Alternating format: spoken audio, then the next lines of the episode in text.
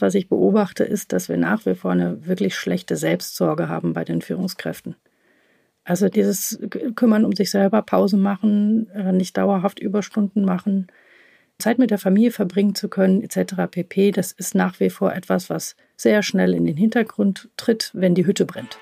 Und die Hütte brennt irgendwie mittlerweile ständig und jeden Tag. Liedgut. Inspiration für Führungskräfte. Hallo, mein Name ist Tobias Kirchhoff und gemeinsam mit meinen Gästen bespreche und hinterfrage ich aktuelle Leadership-Konzepte und Ideen. Ihr sitzt gut? Prima. Dann lehnt euch doch bitte einmal zurück und schließt die Augen. So könnt ihr euch optimal auf das kommende Gespräch konzentrieren. Ich verspreche euch, ihr werdet mindestens doppelt davon profitieren. Warum das so ist, darüber werde ich jetzt mit der Wirtschaftspsychologin Vera Starker sprechen. Sie ist Mitbegründerin des Berliner Thinktanks Next Work Innovation und hilft Organisationen unter anderem dabei, einen Zustand zu erreichen, den sie Deep Work nennt. Herzlich willkommen, Vera. Herzlichen Dank für die Einladung, lieber Tobias. Vera, du sagst, Unternehmen brauchen Deep Work als Systemkompetenz. Was bedeutet das? Also wir haben ja im Industriezeitalter, so letzten 15 Jahre, sehr stark auch dieses Thema Selbstoptimierung gehabt, Produktivitätstechniken, Getting Things Done, Tomaten auf dem Rechner, eine Pomodoro-Technik. Es war alles sehr stark dadurch geprägt, dass einzelne Leute sich optimieren, produktiver werden. Produktivitätshacks wurden verteilt. Im vernetzten digitalen Arbeiten, so wie wir das jetzt haben, können das Einzelne nicht mehr lösen. Das heißt, wir brauchen auf systemischer Ebene eine Integration von Konzentration und Fokussierung, damit überhaupt es möglich ist, das im Alltag zu leben. Dein Ansatz, den du bei Starker Consulting verfolgst, nennt sich hypnosystemischer Beratungsansatz. Was verstehe ich darunter? ja. Also das Hypnosystemische, und das steckt in allem drin, was wir tun, bedeutet strukturiertes Arbeiten mit unbewussten Prozessen. Also man kann sich das so vorstellen, dass wir 80 Prozent des Tages ähm, gar nicht denkend durch die Gegend laufen, sondern unser Gehirn steuert uns erfahrungsbasiert durch den Alltag. So, und das kennt bestimmt jeder. Man nimmt sich etwas vor, ganz, ganz fest, und dann ertappt man sich quasi dabei, wie man das Gegenteil tut. Und diese Diskrepanz zwischen was nehme ich mir vor und was tue ich, die gucke ich mir an. Und das ist in Veränderungsprozessen natürlich hochrelevant, wenn ganze Organisationen sich etwas vornehmen und mit ganz viel Effet und Budget und, und Elan starten und immer noch 86 Prozent dieser Veränderungsprozesse scheitern. Und das ist eben nicht nur die Schuld der Leute oder der Widerstand oder was da alles immer so quasi attribuiert wird, sondern das ist vor allen Dingen, weil es ganz relevante Funktionen innerhalb dieses Prozesses gibt, menschliche Dimensionen gibt, die nicht beachtet wurden. Und diese Diskrepanz, die ist für mich interessant. Warum tun wir nicht das, was wir uns vorgenommen haben? Welche Dimensionen sind das denn vor allem? Also das ist vor allem des Menschen, also wir sind Resonanz- und Bindungswesen. Und ähm, die Veränderungsprozesse der vergangenen Jahre hatten sehr viel damit zu tun, dass Unternehmen sogenannte Fokusgruppen gebildet haben. Und diesen Fokusgruppen wurden dann Leitbilder oder Werte ähm, ausgehandelt und die wurden dann hinterher ausgerollt. So, und der Vorstandsvorsitzende war dann sowas wie Lenkungsausschussvorsitzender oder manchmal sogar so ein fetziger Titel wie Promoter des Wandels oder sowas. Fakt ist, dass wir dann wissen, der hat eigentlich mit der Veränderung nichts zu tun. Und ähm, diese Fokusgruppen oder Change Agents, die da irgendwas machen sollten, haben was ausgehandelt, was für die anderen überhaupt nicht legitim ist unter Umständen. Also wir müssen uns verabschieden davon, dass wir bei Veränderungsprozessen linear geplant von A nach B kommen und das über diese Konstrukte, die ich eben benannt habe, irgendwie erreichen, dass die Organisation sich verändert. Und die Zahlen sind seit Jahrzehnten stabil, dass viele Veränderungsprozesse scheitern. Also das ist einfach nicht der Weg. Das heißt, der Weg wäre, von oben wirklich die Veränderung zu treiben? Vom Top-Management? Also ich habe ja äh, mit einem gewissen Amüsement zugeguckt, viele Jahre, wie immer proklamiert wurde, die Mitarbeiter müssen alle agil werden. Dann mussten die Führungskräfte alle agil werden und äh, charismatisch führen und transformativ führen. Und also die Liste ist ja relativ lang von dem, was die Organisation muss. Aber nie hat jemand darüber geredet, was muss denn eigentlich der Chef oder die Chefin? So, und das ist natürlich ein bisschen schräg, weil entweder misst man diesen Personen keinerlei Impact auf die Organisation zu, dass man sagt, es ist eigentlich egal, was die tun, wir hier unten machen mal unser Ding.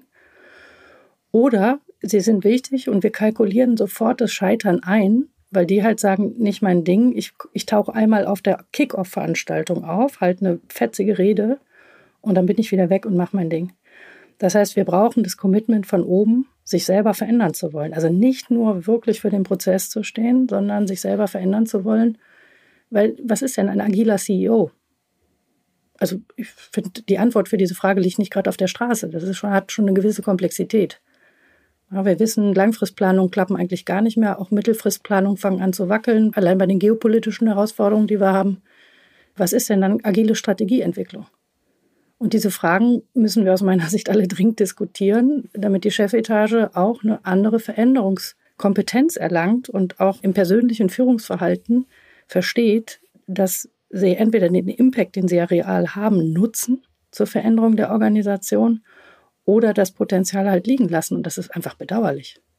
Aber steckt so ein CEO oder CXO nicht auch in so einer gewissen Bredouille? Du beschreibst das, wie ich finde, in deinem Buch Most Wanted Chef der Zukunft äh, sehr, sehr gut. Ich zitiere da einfach mal draus. Da schreibst du nämlich, deutsche CEOs stehen vor dem größten Unternehmensumbau der Wirtschaftsgeschichte, inklusive eines kompletten Mindchange und sollen gleichzeitig weiterhin kurzfristig mit maximaler Effizienz Shareholder Value generieren und erst recht keine Fehler begehen.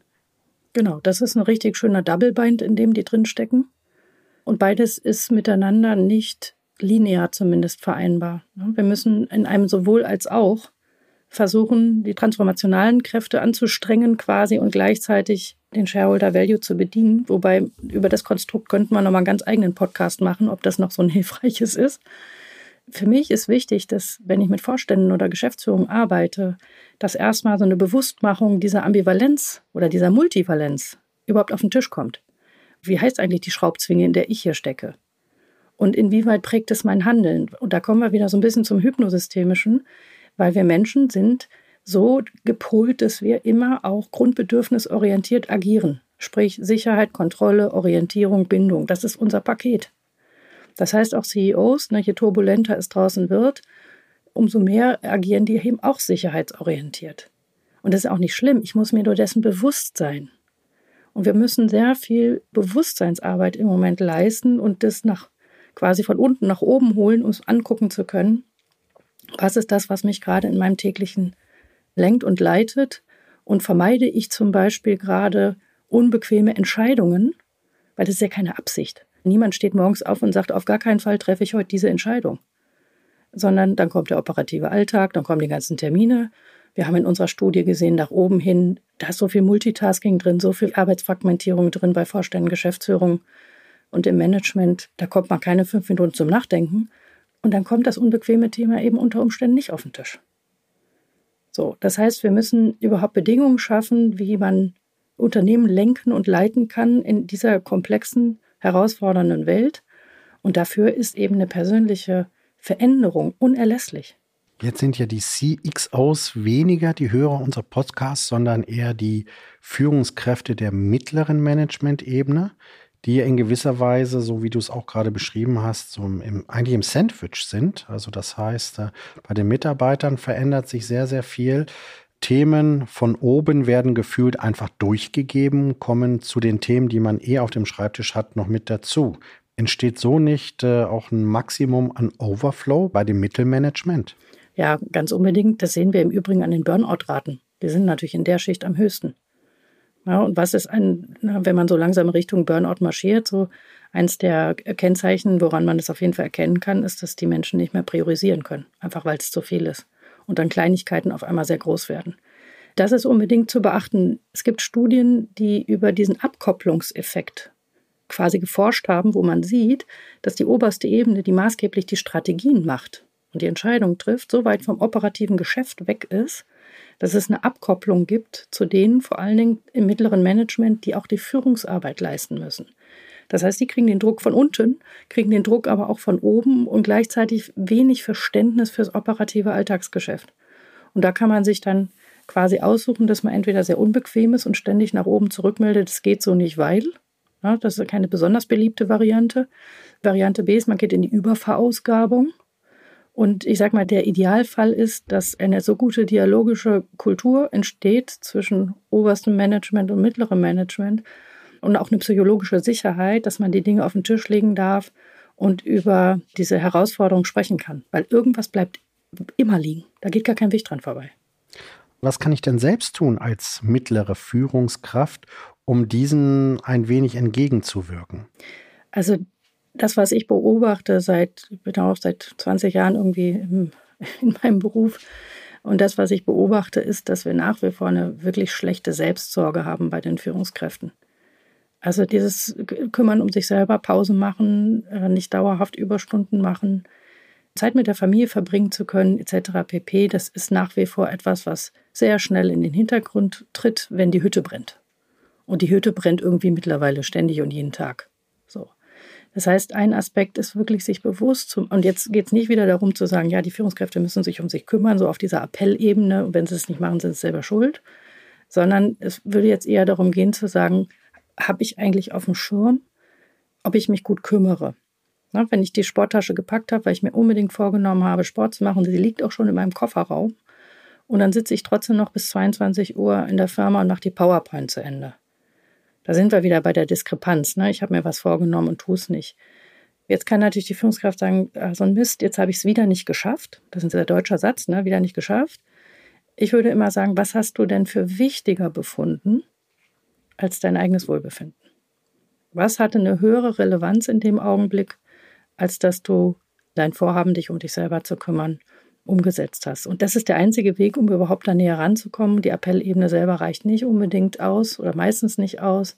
Und da stecken natürlich Kulturfragen drin. Ne? Ist das, also ich sag mal, in den, das kenne ich ja das Hochhaus vom TÜV Rheinland auch. Und da gab es auch Zeiten, da haben sich Leute quasi ein, ähm, so einen Stecker für den Lichtschalter genommen, wo sie eingestellt haben, dass das Licht bis 22 Uhr an ist und um 22 Uhr ausgeht damit alle denken von außen, wow, guck mal, der da oben, der Tobias, der arbeitet noch.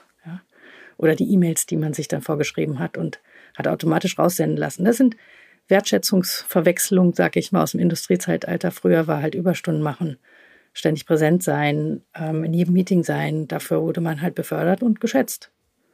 Heute würde ich sagen, das Gegenteil muss der Fall sein. Heute würde ich jemanden befördern, der sich gut um sich selber kümmert. Der bringt nämlich die besten Leistungen rein jetzt mal aus den Neurowissenschaften betrachtet, und der auch in der Lage ist, nach oben hin rückzumelden. Das funktioniert so nicht, aber ich habe eine alternative Idee, wie wir das lösen könnten. Und das zu tun, kostet natürlich auch Mut. Ja, und das ist ja auch ein Leitsatz ein bisschen meines Buches. Ne? Ähm, Mut haben heißt Angst haben und trotzdem tun. So. Und das ist halt die große Frage, wie kriegen wir das mittlere Management so unterstützt, dass die anfangen, nicht nur gesteuert zu werden, sondern stärker selber zu steuern in alle Richtungen. Ist das auch ein Generationsthema? Weil so wie du es gerade beschrieben hast, erinnert mich das sehr an die sogenannte Generation der Babyboomer bzw.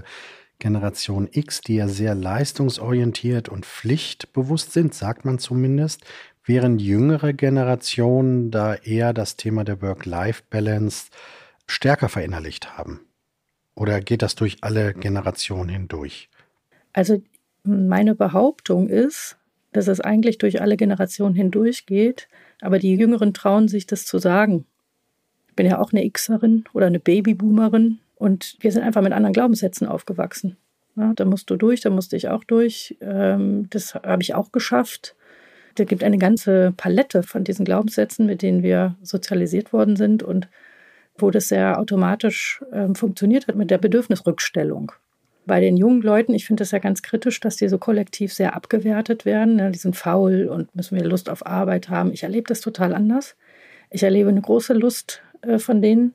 Aber die würden fragen, warum muss ich denn bis 22 Uhr im Büro sitzen und das Licht anhaben? Das macht denen keinen Sinn mehr. Weil die sagen, wenn ich das richtig durchziehe, bin ich doch um 16 Uhr fertig. Und diese Wertschätzungsverwechslung, die ich vorhin angesprochen habe, die wirken da nicht mehr. Und wenn man dann versucht, das mit einem Auto oder einem Karriereschritt oder Geld zu lösen, dann sagen die meisten, äh, nee. Ja, da ist eher Zeit der Luxus und der Bonus.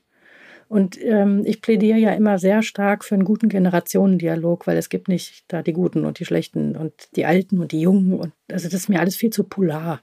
Das führt immer natürlich auch in Konflikte und Gegensätzlichkeiten, sondern was können wir eigentlich von dieser Generation lernen? Was kann die von uns lernen und was können wir von denen lernen? Das sind für mich eigentlich die beiden relevanten Fragen in dem Kontext.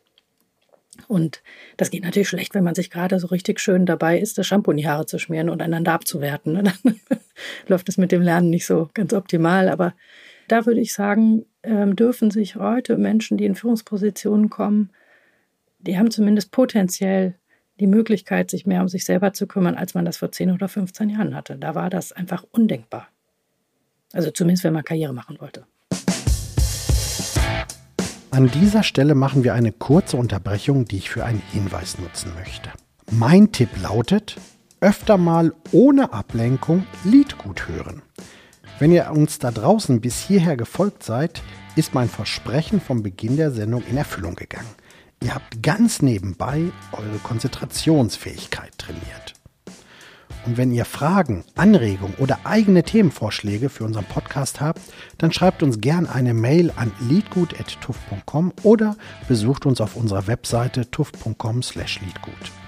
Und wenn euch unser Podcast gefällt, freuen wir uns natürlich, wenn ihr ihn abonniert oder eine gute Bewertung schreibt oder am besten beides. Das war's auch schon. Weiter geht's mit dem Gespräch mit Vera Starker. Es gibt ja dann noch den Aspekt, wenn ich als Führungskraft in Richtung meiner Mitarbeitenden schaue, dass ich auch für das Thema der Mitarbeitenden Zufriedenheit zuständig bin. Ja, gibt ja dann immer den NPS auf einer Skala von, wie zufrieden sind Sie ne, mit Ihrem Chef oder würden Ihren Chef weiterempfehlen. Ich habe deinen Publikationen entnommen, dass es gar nicht um das Thema Mitarbeitenden Zufriedenheit geht, sondern dass es eigentlich um was ganz anderes geht. Also ich, ich habe ja so eine Zufriedenheitsallergie, würde ich mal fast sagen, weil ich finde, das ist ein Unding, den Führungskräften das überzuhelfen, dass sie jetzt auch noch Menschen zufrieden machen müssen. Also Zufriedenheit ist ein internaler Vorgang. Ja? Also der findet in mir statt. Und wenn ich jetzt erwarte, dass jemand anders das tut dass ich zufrieden bin, dann ist das so komplex, das kann eine Führungskraft überhaupt nicht lösen. Also das, ich halte das für den total falschen Weg. Meine Formel ist da sehr anders und auch meine Empfehlung. Die einzig relevante Frage ist, schaffe ich Umgebungs- und Umfeldbedingungen, die es meinem Team ermöglichen, optimal zu leisten.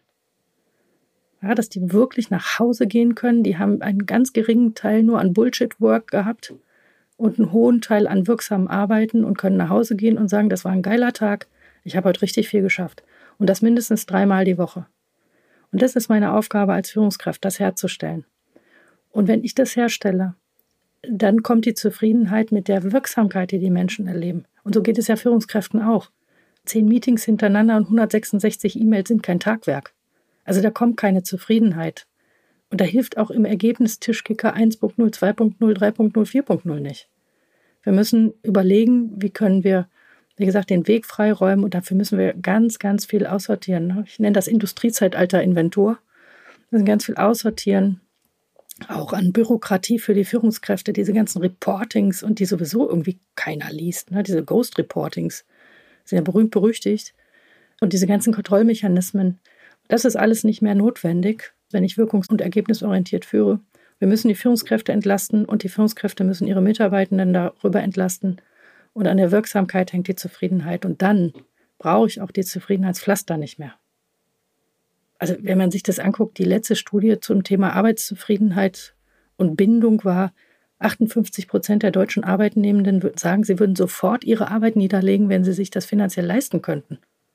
Das war keine Generation Y, die befragt wurde, das war der Querschnitt der deutschen Arbeitnehmerschaft. Und da muss man mal ehrlich sagen, das ist kein besonders guter Wert. Und dass die Leute auch nicht mehr zurück ins Büro wollen, die haben sich jetzt eine Selbstbestimmung aufgebaut, weil, wo sie das Gefühl haben, zumindest nicht mehr ganz so fremdbestimmt zu sein. Und das sind alles Tendenzen, es geht in die falsche Richtung. Also müssen wir nicht den Leuten sagen, sie müssen mehr Bock auf Arbeit haben, sondern wir müssen den Unternehmen sagen, Unternehmen, wie könnt ihr den Alltag so entmüllen von diesem ganzen Industriezeitalter-Prozedere, dass die Leute Leistung bringen können. Und insofern finde ich, gehört die Leistung in den Mittelpunkt. Und da gibt es sehr leistungsfähige Menschen und manche sind eben nicht so leistungsfähig, die brauchen mehr Hilfe. Ist aber unproblematisch. Das können wir alles lösen. Und dann können auch die Führungskräfte sich stärker auf die Ergebnisse konzentrieren und werden nicht mehr gezwungen in diese, ich sag mal, in diese psychosozialen Herausforderungen. Ne? Weil wenn sie Psychologen hätten werden wollen, hätten sie Psychologie studiert. Aber sie sind halt Ingenieure keine Ahnung was beim TÜV auf jeden Fall, viele Ingenieure, aber eben auch viele andere Berufsgruppen. Und deswegen müssen wir da die Führungskräfte unbedingt entlasten an dieser Stelle, dass sie das jetzt auch noch lösen müssen.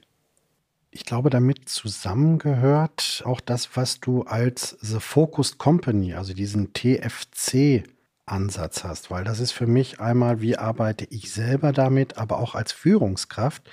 Vielleicht kannst du uns mal in wenigen Worten umschreiben, was dieses TFC-Konzept umfasst. Also das TFC-Konzept heißt in sehr einfachen Worten, ist es ein Modell, womit Unternehmen systematisch konzentriertes Arbeiten und Fokussierung in den Unternehmensalltag integrieren können. Also wir haben immer wieder gehört in der Begleitung von Veränderungsprozessen, dass insbesondere die Führungskräfte gesagt haben, ich kann mich keine fünf Minuten am Stück mehr konzentrieren. Ständig plinkt's und plonkt's und will jemand was und dann noch Open Door Policy und na, jetzt haben wir sowieso nur noch Großraumbüro, ich kann mich gar nicht mehr konzentrieren. Ähm, wir haben das immer häufiger gehört, dann haben wir das untersucht, haben mal eine Befragung gemacht, haben geguckt, was hindert die Leute eigentlich und dann ist irgendwann klar geworden, dass die Zeit dieser individuellen Produktivitätstechniken, die ich eingangs beschrieben habe, dass die einfach vorbei ist, weil im vernetzten Arbeiten, wo ich angewiesen bin, dass andere mir was zuliefern oder ich auch anderen was zuliefern muss, kann ich gar nicht mehr individuell produktiv sein. Also wenn jemand mich zu einem Meeting einlädt, es gibt keine Agenda, das Meeting wird überzogen, es gibt kein Protokoll, dann kann ich natürlich hingehen und sagen, ja, ich schreibe jetzt immer das Protokoll und ich versuche immer pünktlich zu sein, aber wenn die anderen nicht pünktlich sind, Pech gehabt. So, das heißt, wir haben eine hohe Abhängigkeit, dass äh, Produktivität überhaupt entsteht und auch Konzentration entsteht. Und dieses Modell ist sehr einfach gestrickt. Das sind fünf Handlungsfelder mit 25, insgesamt 25 Fragestellungen, die die Unternehmen durchdiskutieren, um eigene Lösungen dafür zu finden, wie sie fokussierter und konzentrierter arbeiten können. Ich gebe mal ein Beispiel. Wir haben in den Unternehmen sehr häufig jede Menge strategische Initiativen. Die kommen jeweils aus den Silos. Also HR hat irgendwelche Initiativen, der Vertrieb hat Initiativen, äh, Controlling will ein neues Reporting-Tool einführen, dann die IT macht digitale Transformation, 365 Microsoft weiß der Himmel was. So, und das wird alles in die Organisation reingekippt. Und unten sitzen die Menschen und wissen überhaupt nicht, wo sie noch überall hingucken sollen, weil sie permanent irgendwo mitmachen, irgendwas machen müssen. Und dann wird ihnen noch gesagt, ja, nichts bleibt beim Alten, äh, das Leben ist jetzt permanente Veränderung. So, das funktioniert nicht. Das heißt, wir spalten über diesen Overflow an Initiativen permanent die Energie der Menschen. Das ist quasi unmöglich, dass die Leute konzentriert an jeder Initiative mitarbeiten können. Und damit ist einfach die Erfolgswahrscheinlichkeit von den einzelnen Initiativen deutlich gesenkt. Ein anderes Beispiel. Wir haben teilweise bis zu 40 digitale Tools in Unternehmen. Es wird immer aufgesattelt. Jetzt kommt der neueste Hit quasi, ne, ist wieder das Produktivitätsversprechen. Wenn ihr damit arbeitet, werdet ihr alle produktiver. Das Alte wird aber nicht aussortiert. Wozu führt es? Dass wir angefangen von der guten alten E-Mail bis hin zur Echtzeitkommunikation eine Varianz von Technik im Einsatz haben und die, ein einzelner Mensch, so wie du, muss dann auf einmal sechs, sieben, acht Kanäle checken. Ja, das ist eine Fragmentierung per se. So, dann haben viele Unternehmen zum Beispiel gar nicht die dringliche von der wichtigen Kommunikation getrennt. Das heißt, ich muss sie auch noch ständig checken. Also wir haben es mit einem großen IT-Unternehmen gemacht die arbeiten quasi für große Unternehmen, bieten die, die IT-Services an. Und die hatten das alles über MS Teams laufen. Das heißt, die haben die ganze Zeit am Chat gehangen, ob irgendwas ist. Aber da sind auch die wichtigen Sachen gelaufen. Als sie das getrennt hatten, ist viel mehr Arbeitsruhe entstanden. Also das sind nur zwei Beispiele oder die ganze Raumgestaltung, ne? die ganzen Großraumbüros, obwohl die Harvard University schon in den 70ern quasi rausgefunden hat, dass das nachteilig ist, weil Viele denken ja, äh, Großraum ist ein Teil von New Work entstanden. Nein, das gibt es seit den 50ern und war die Idee der visuellen Kontrolle der Arbeitnehmerschaft äh, geschuldet, dass es das gab. Wir wissen, dass das kranker macht, wir wissen, dass das gestresster macht und trotzdem wird es gebaut. Und das sind alles Faktoren, ähm, die wir quasi den Unternehmen an die Hand geben, sagen, diskutiert das, guckt euch das an und fragt die Leute selbst, wie könnt ihr das verbessern? Und das ist halt ein Unterschied zu bisherigen Beratungsansätzen, wo die Berater kommen von außen und sagen, Tobias, so musst du das machen. Ja, und wir sagen, nee, Tobias, diskutier mit deinem Team bitte diese Fragen und findet ihr bitte eine Lösung, die für eure Wertschöpfung passt, weil eure Wertschöpfung ist anders als eine Ingenieurswertschöpfung. Die ist wiederum anders als eine juristische Wertschöpfung. Und deswegen kann man nur wertschöpfungsspezifische Lösungen finden und das Ziel ist, dass eine Phase am Tag es möglich ist, in tiefer Konzentration zu arbeiten. Und man nicht permanent in diesem Overflow von, von Tools und Initiativen und Kommunikation festhängt. Wir haben jetzt vieles gehört, wo wir in Deutschland dran kranken, wenn wir über Arbeit sprechen, ob das jetzt der Mitarbeiter ist, die Führungskraft oder auch das Top-Management. Was gibt es denn Positives? Du bist ja ein sehr positiver Mensch. Was stimmt dich denn hoffnungsvoll, dass wir das schaffen können, in neue Horizonte von produktiver Arbeit aufzubrechen? Also du hast ja das Hypnosystemische angesprochen und das eine Grundregel aus dem Hypnosystemischen ist, dass das eigene Erleben geprägt ist durch den Aufmerksamkeitsfokus, den man setzt.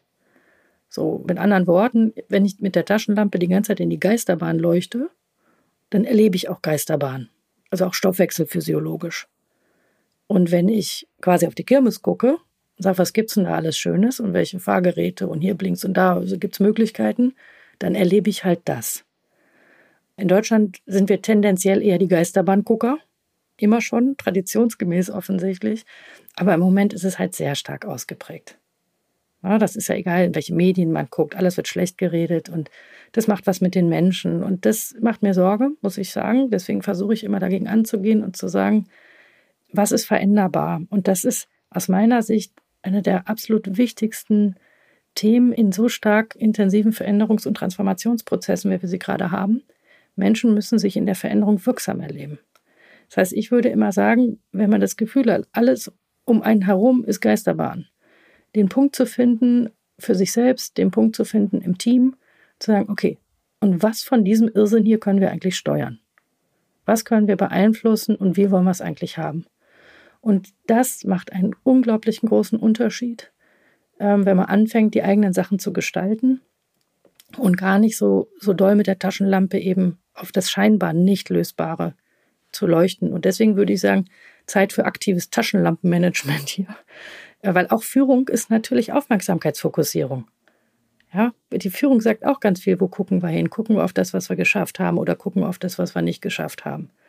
Und im Moment würde ich jeder Führungskraft immer empfehlen, für sich selber, guck viel dahin, was du selber geschafft hast.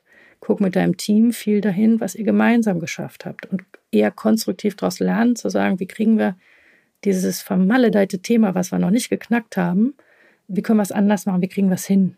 So, das ist eine Haltung, die würde ich, wenn ich ein Rezeptbuch hätte, würde ich es gerne Deutschland verschreiben und auch den Führungskräften verschreiben, weil dann so eine positive, doch auch trotz all des Irrsinns um uns herum, so eine positive Stimmung entstehen kann. Ich habe Einfluss auf das, was passiert. Da steckt auch ein Modell hinter, das nennt sich psychologisches Empowerment. Das ist ein sehr, sehr gut wissenschaftlich untersuchtes psychologisches Konstrukt. Und da ist der Einfluss und das Kompetenzerleben sind zwei der vier relevanten Punkte. Das heißt, wenn ich meinem Team das ermögliche, dass sie ihre Kompetenz auf die Straße bringen, also ne, Leistung ermöglichen und dass sie Einfluss haben, indem man sagt, wir gestalten das, was gestaltbar ist, dann dreht sich schon ganz viel. Und damit haben wir immer noch nicht die Gesundheitsreform geschafft oder das keine Ahnung was, aber wir haben ein anderes tägliches Erleben. Liebe Vera, wir sind leider schon am Ende unseres kurzen Podcasts und ich finde, du hast schon ein ganz, ganz tolles Schlusswort gesprochen. Ich nehme für mich mit, das Thema Taschenlampenmanagement, ganz, ganz wichtig. Also worauf fokussieren wir als Führungskräfte? Vielen Dank äh, für das sehr anregende Gespräch und an euch da draußen ein herzliches Dankeschön fürs Zuhören. Das war eine weitere Folge von Liedgut. Mein Name ist Tobias Kirchhoff und ich gehe davon aus, ihr kehrt inspiriert in euren Arbeitsalltag zurück, bleibt neugierig und Taschenlampenmanagement nicht vergessen. Vielen Dank. Liedgut. Inspiration für Führungskräfte.